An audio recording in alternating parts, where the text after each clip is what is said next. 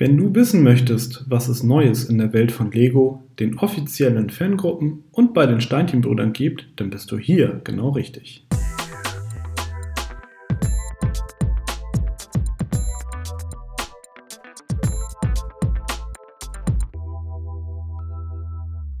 Hallo und herzlich willkommen zu der zwölften Ausgabe von Connected, dem Lego-Fan-Podcast powered bei Steinchenbrüder. Heute blicken wir zurück auf die News aus der Kalenderwoche 25 und schauen mal, was du in den kommenden Tagen nicht verpassen darfst. Das sind unsere Themen. Neue 18 Plus Sets von Mäusen und Krokodilen. Super Mario. Alle Sets der Themenwelt im Überblick. Mindstorms. Nachfolger vorgestellt. Steinchenbrüder. Ab sofort darf wieder in den Kisten gewühlt werden. Neue 18 Plus Sets von Mäusen und Krokodilen. Diese Woche hat Lego gleich zwei neue Sets der kürzlich eingeführten 18 Plus Themenwelt vorgestellt. Die Frequenz, mit der Lego derzeit neue Modelle in dieser Themenwelt vorstellt, ist durchaus erfreulich.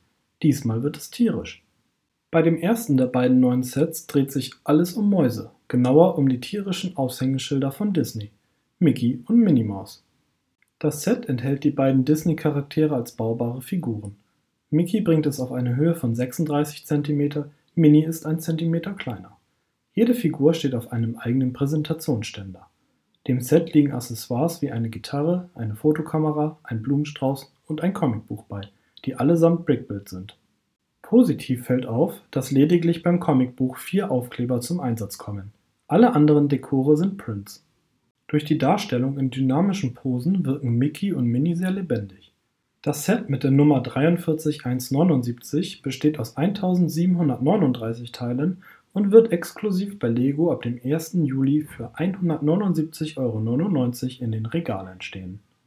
Als zweite Neuheit dieser Reihe hat Lego ein Raubtier vorgestellt, welches eigentlich zu Wasser und zu Land gleichermaßen lebt. Dieses Krokodil jedoch ist auf Eisenschienen zu Hause. Die Sprache ist natürlich von der berühmten Schweizer Elektrolok.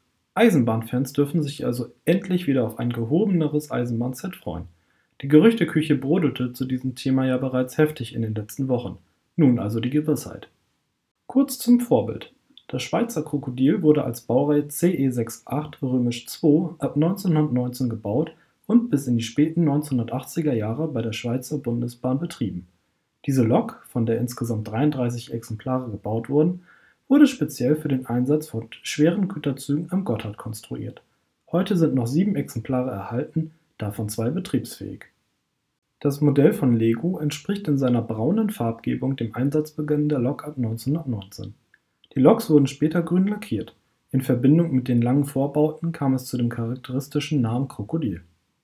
Lego hat bei der Konstruktion seines Modells einen Kompromiss eingehen müssen, damit die Lok trotz der Länge von fast 50 cm auch den engen R40-Radius befahren kann. So wurden die sechs Antriebsachsen in drei Gruppen A2-Achsen aufgeteilt, statt vorbildlich in zwei Gruppen A3-Achsen. Ja, das mag vielleicht nicht ganz dem Vorbild entsprechen, hat aber den großen Vorteil, dass die Reibungskräfte in den engen Kurven reduziert sind. Ich persönlich kann mit diesem Kompromiss sehr gut leben. Auch bei diesem 18 Plus Set werden viele bedruckte Steine mitgeliefert, jedoch auch einige Sticker. Dem Krokodil liegt ein Gleisstück bei, das als Präsentationsständer dient. Statt fertigen Gleisstücken wird dies aus einzelnen Steinen gebaut. Insgesamt wirkt auch dieses Set, wie die bereits vorgestellten 18 Plus Set, sehr hochwertig in seiner Aufmachung.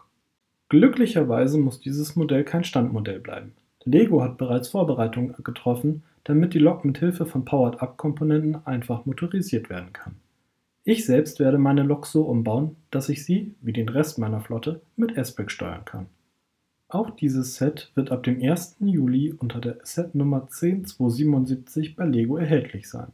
Der Preis von 99,99 Euro scheint mir sehr fair.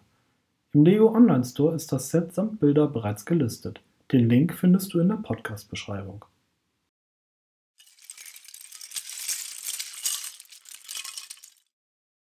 Super Mario. Alle Sets der Themenwelt im Überblick. Des Weiteren haben Lego und Nintendo diese Woche alle Sets der Super Mario Themenwelt vorgestellt. Insgesamt werden 15 Sets zum Start im August verfügbar sein. Diese entfallen auf vier Kategorien: das Starter-Set, Erweiterungssets, Power-Up-Packs sowie zwei Sets, die es bei ausgewählten Partnerunternehmen geben wird. Letztere stehen derzeit aber noch nicht fest. Grob kann man sagen, dass die Erweiterungssets den Spielparcours selbst ergänzen, während die Power-Up-Packs die Fähigkeiten der interaktiven Spielfigur erweitern. Außerdem wird es eine Art Sammelserie geben. Insgesamt 10 Charaktere werden in Blindbags zu je 3,99 Euro erhältlich sein. Sie lassen sich direkt in den Super Mario Parcours integrieren. Die Sets sind allesamt bereits im Online-Store von Lego gelistet. Über den Direktlink in der Podcast-Beschreibung gelangst du direkt zur Übersicht.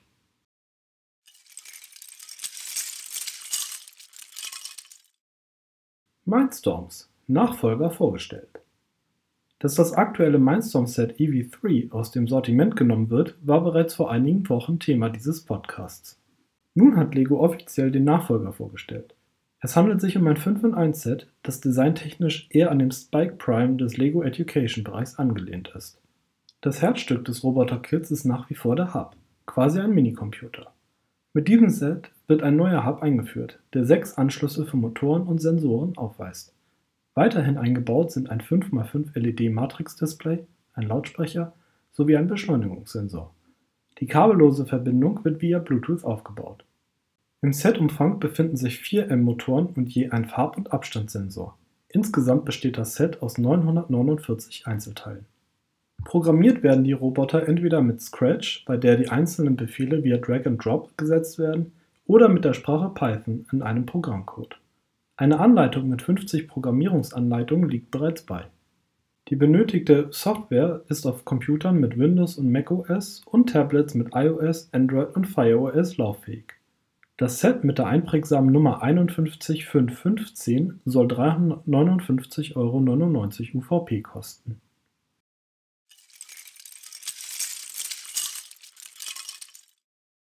Steinchenbrüder. Ab sofort darf wieder in den Kisten gewühlt werden.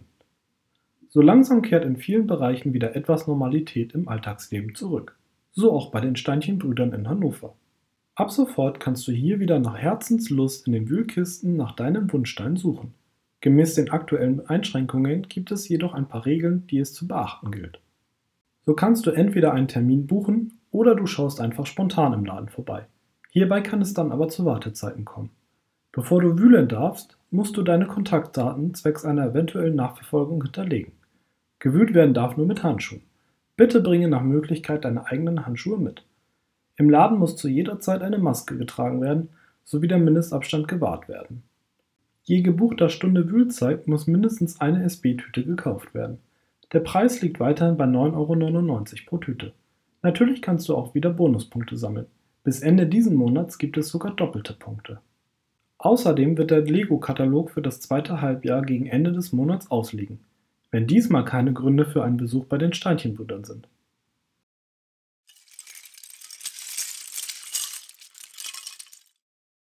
Tja, das war's nun leider schon wieder. Wir sind nun am Ende unserer zwölften Ausgabe des Connected Podcast angekommen. In der Podcast-Beschreibung findest du die Links zu den angesprochenen Webseiten. Hast du Fragen, Anregungen, Kritik, Verbesserungs- oder Themenvorschläge? Dann schicke uns gerne eine E-Mail an podcast.steinchenbrüder.de. Wenn dir diese Folge gefallen hat, dann würden wir uns sehr über ein Abo freuen. Schon am kommenden Freitag werde ich dich an dieser Stelle wieder mit Neuigkeiten aus der bunten Welt der Lego-Steinchen versorgen. Ich wünsche dir ein schönes Wochenende.